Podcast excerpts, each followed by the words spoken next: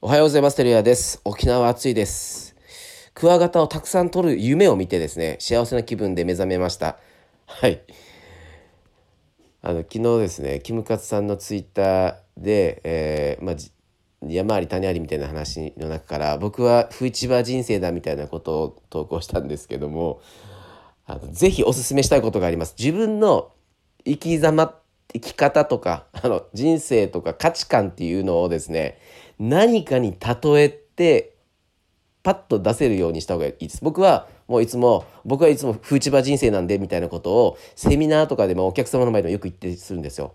あのはあみたいな感じになりますよね。フーチバーみたいな。あの内地ではフーチバーはあんまり使わないと思います。あのまあよもぎなんですけど。あのなんとかよもぎ。あの ちょっとよもぎでもちょっと違う方だと思うんですけど沖縄ではとにかくどんな時にフーチバ使うかっていうと、えーボロボロまあジューシーボロボロジューシー。あのなんて言うんだろう。あのボロボロになったジューシー。あ説明できないな。あのあのそういう炊き込みご飯とろとろなその上にええっとフーチバが入ったりとかあとはもう一番メジャーなのはヤギ汁ですね。ヤギ汁の上にフーチバドンと乗せたりとか。であと沖縄そばとかですね。で玉屋そばっていうめちゃくちゃ美味しい沖縄そば屋さんがあるんですけど僕がこう好きだったのはあのフーチバ入れ放題。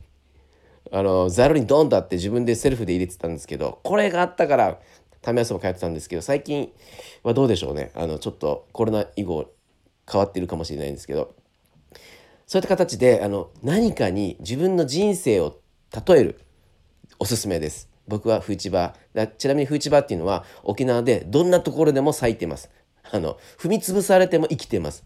それぐらいあの雑草精神ということを伝えるためにフーチバー。でも主人公にはあんまならない。脇役だけれどいい味出すよ。栄養たっぷりだよみたいな。そんなことをいつもお客さんに言ったりしてます。今日も一日頑張りましょう。